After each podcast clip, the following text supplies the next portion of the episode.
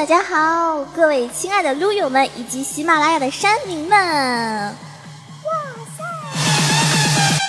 哇塞！听到这么嗨的音乐，是不是准备好跟我一起风神带你飞了呢？我是你们的一个高端大气上档次、低调奢华有内涵、简约时尚国际化、狂拽酷帅屌炸天、高冷颜色放在以上动感小清新、威武霸气又牛逼、帅气风流油画、人见人爱、花见花开、车见车爆胎、无所不能、无处不在、无可替代、男朋友的好朋友、女朋友的男朋友、女中豪杰、杰出的女性代表、训的时候特别像林志玲，微笑的时候特别像林黛玉，人称囧三好，好可爱、好美丽、好邪恶的囧儿。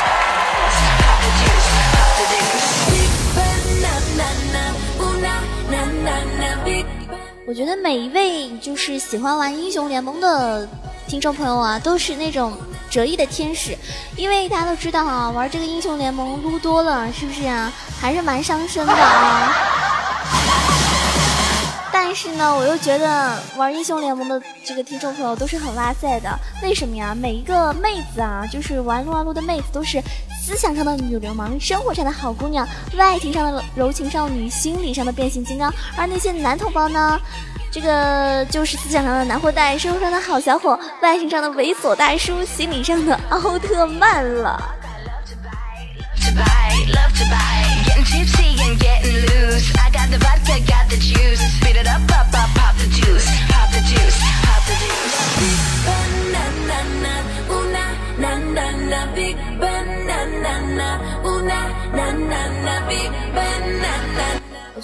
玩游戏啊归玩游戏，有一点非常重要的就是你了解中游戏里面那些每一个英雄的神兵利器吗？他们手里拿着那个是什么？为什么会拿那个？你们了解过吗？所以今天呢，主要要大家来分享一下我们游戏里面的那些绝世神兵，看看他们是怎么样来的。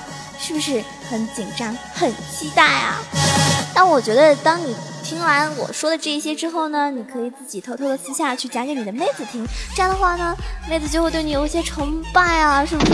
因为觉得，哇塞，你懂得好多啊！你不光游戏打得好，哇塞，你还会会会知道那么多游戏里面的一些英雄人物的故事呢，就给人感觉很崇拜。所以啊，大家知道啊，有些东西呢，妹子听了之后，对你肯定是会刮目相看的哟。在我们各种各样的网游里面，就是每一个装备武器呢是不可或缺的，对不对？绝对是重要的一个部分。所以每个游戏都有其非常鲜明的装备设定。而在英雄联盟里面游戏的装备，那我想各位玩家已经烂熟于心了。但是它的背景故事的英雄们的武器，你们又了解了多少呢？今天呢，主要给大家分享一些，就是啊，我们游戏里面背景故事中存在哪一些比较强大的神装利器。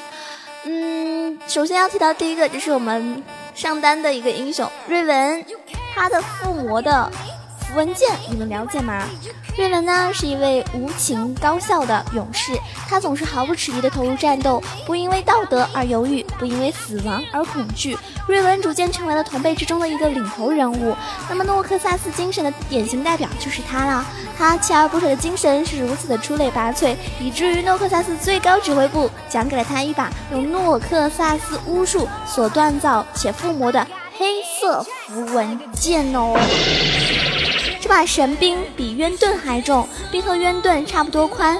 从游戏中瑞文大招的设定，我们就可以得知，这把黑色符文剑上附魔着风的力量。凭借着符文剑的风之力，瑞文才能够使出疾风斩的招式。可见这把武器的强大之处了，是不是？我感觉真的是好哇塞啊，棒棒的啊！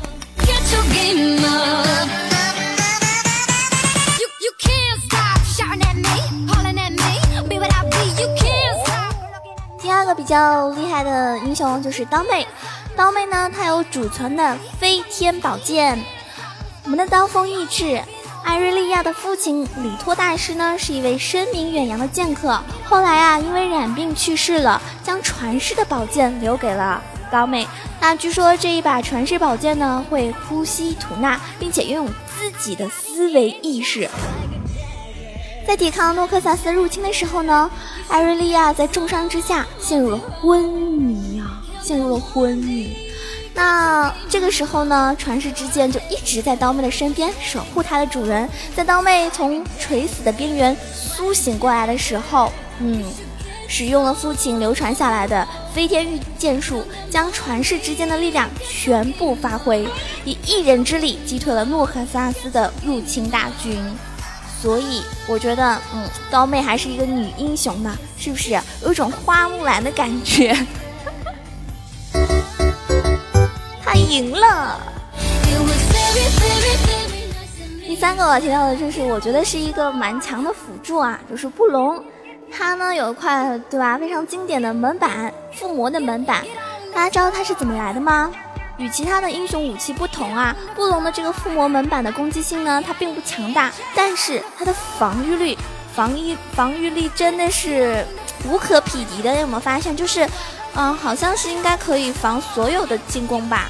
那它的门板是来源于冰霜女巫的密室，密室的入口呢是由一扇巨大的这个石门守护着的，而石门的中心呢镶嵌着一颗极冰碎片。为了救下困在密室中的一个小男孩，布隆呢就从山顶上直接用拳头，哇塞哈，拳头都能打出一条隧道。救出小男孩之后呢，山体即将坍塌了，那布隆顺手抓起。伏魔的门板作为一个盾牌，抵挡了整座山的一个坍塌重击啊！整座山哦，嗯，这块门板上连一丝划痕都没有哎。于是布隆就将这块门板作为了一个随身武器，我感觉怎么那么神奇啊！所以这块门板真的很强大。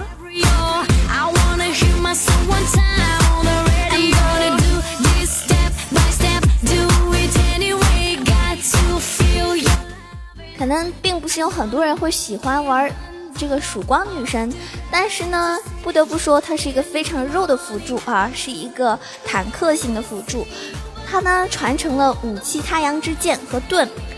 那我们的曙光女神雷欧娜出生的时候拥有一个超强战斗天赋的烈阳族，她可以在战斗的时候呢召唤太阳的原始能量。所以，我们平时对吧，就在游戏的时候，老是称呼它为日女，日女就是这么来的。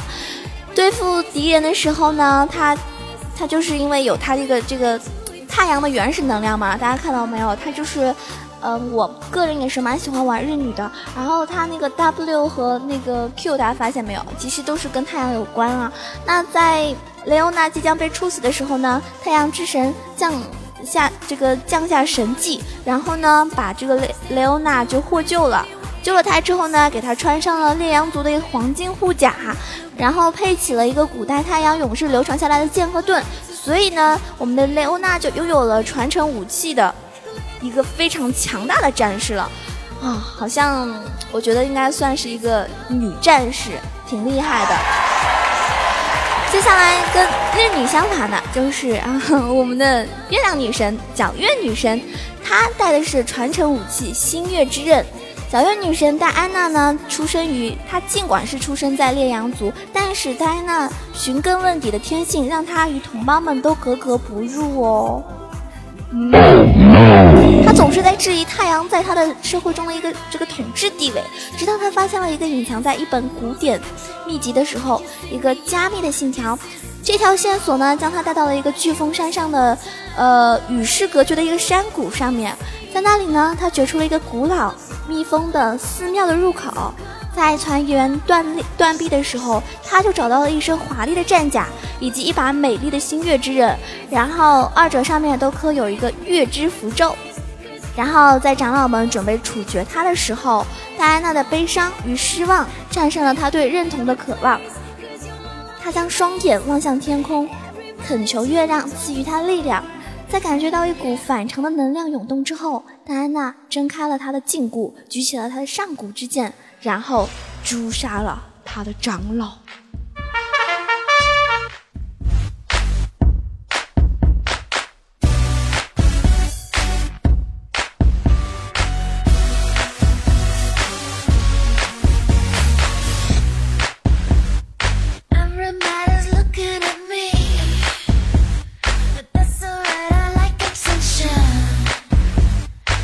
it's not until i work through.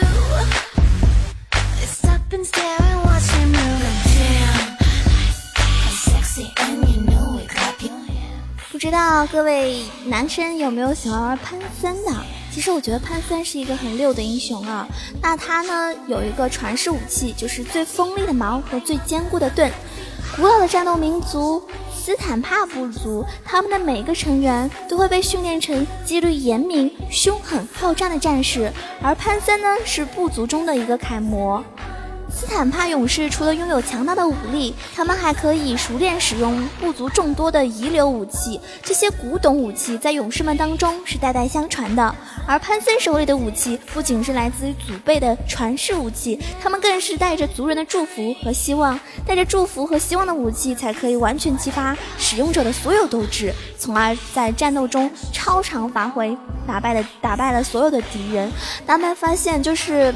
嗯，我个人感觉就是你上路跟潘森 PK 的时候，他如果到三级的话，其实你还是不要跟他硬刚吧，是不是？很容易就 啊就嘣，因为他那个真的是很锋利的矛和很坚固的盾，你去杀他的时候，他的那个盾又可以起到保护作用，然后就没有什么太大的伤害。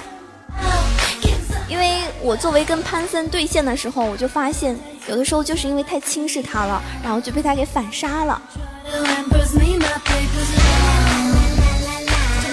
而且潘森的大这个支援是很快的，大家都知道哈。所以每一个英雄都不可以小瞧他哟。接下来我们要听到一个 ADC，是我们的寒冰，寒冰手里拿的是什么呀？嗯，就是。阿瓦罗萨的上古冰弓，寒冰艾希作为部落的首领，在一次日常的打猎中呢，遭到了刺客的追杀。一只神奇的巨鹰帮助艾希暂时摆脱了追击，并且将他带到了一个古老的被埋葬的弗弗雷尔卓德的石冢。那阴错阳差之下呢，艾希发现了石冢中神奇的武器，一把由寒冰雕琢而成的华丽之弓，真的是很华丽哟。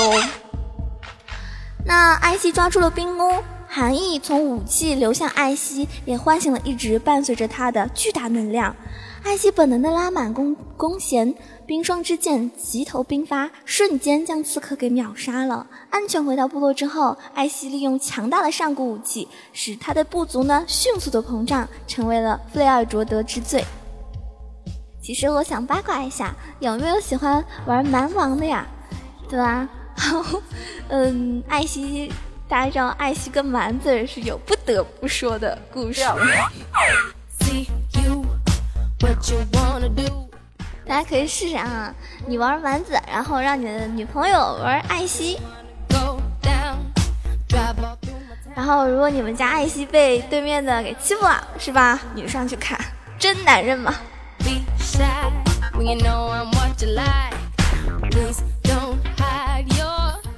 最近好多人很喜欢玩剑魔，不知道你们喜不喜欢呢？剑魔手上拿的是上古魔剑啊！剑魔是一个被称为暗翼的上古种族里面仅存的五位战士之一了。在面对法术领主的大军的时候，剑魔呢非常淡定地挥舞着巨剑，用令人迷离的诡异剑势在千军万马之中穿行。每当敌人倒下的时候，我们的亚托克斯就把就把那个如同活物般的巨剑便会。啜饮着他的鲜血，同时增强他的力量，并为他残暴优雅的杀戮战役提供提供一个给养。那传言剑魔使用自己的这个脊椎骨制成了一个吸血的一个魔剑，所以呢，让自己达到了一个人剑合一的地步啊！在战斗中呢，魔剑会不断的吸收敌人的鲜血，来为他的主人恢复力量。魔剑不灭，永生不死。哇塞，真的。我觉得很哇塞啊！那个我其实，在人机的时候也玩过剑魔这个英雄，我觉得其实操作起来还是有点难度的，技能还是有点多啊。接下来要提到的是，很多听众朋友在留言的时候会说蛮喜欢的一个英雄啊，天使。天使他的神器是流火之刃。那在上古战争肆虐的一个遥远世界中，凯尔是一位伟大的英雄，他是神秘的永生一族中最强壮的英雄。并致力于消灭一切邪恶。紫薇已经活了一万年的老妖怪，一万年啊！想想都好恐怖啊！那她的容颜是不是跟囧儿一样？是不是跟我一样美貌如花呢？啊，自恋一下。那作为他已经活了一万年的老妖怪了，我们的审判天使凯尔的实力呢，其实深不可测的。因为凯尔的护甲和武器是已经灭族的巧匠氏族唯一杰作的、唯一存在的一个杰作了。那光明圣甲和流火之刃，其实凯尔手上的一个流火之刃是货真价实的神器，因为因为他在制造过程的时候，由于光阴诞生前的神剑嘛，所以一万年来死在凯尔剑下的亡魂。是不计其数的，那那个亡魂越多，大家可想而知，是吧？我就想，估计那把剑也是挺魔性的。所以一切黑暗都将在审判之剑之下燃烧殆尽。其实我不太喜欢这个英雄啊，但是我有听众朋友好像蛮喜欢的哈。嗯，接下来我可以尝试一下。其实他是蛮正义的化身了，因为他要破除一切黑暗嘛，要不然怎么叫天使呢？上辈子都是折翼的天使啊。那么以上呢是囧儿今天给大家带来的一个英雄联盟里面背景故事中比较强大的神兵。如果有遗漏、有错误之处呢，欢迎大家也在呃下方留言给我指出啊。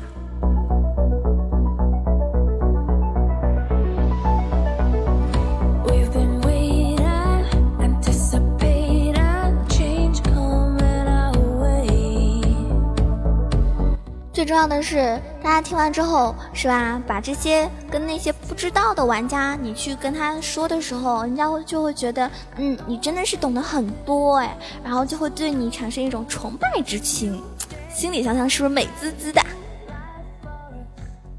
贝卡贝，贝卡啾，贝卡贝卡，贝卡贝卡贝卡，贝卡贝卡。希望大家在游戏中可以啊玩的开心，玩的快乐，然后呢，嗯，不要太认真，不要太较真，要不然的话，我觉得，嗯，有可能会被影响到，就是那种自己玩游戏的那种最初的心态吧。就记得。是吧？不要被游戏给玩了哟。然后，如果你们喜欢玩游戏的话呢，可以在下面跟我讨论一下。除了英雄联盟，你们还喜欢玩哪一些游戏？最近呢，我们也在，就是我们很多游戏联盟的主播啊，都在玩一款游戏，就是手游，呃，梦幻西游。我不知道有多少朋友已经在玩梦幻西游了啊，你们可以来找我哟。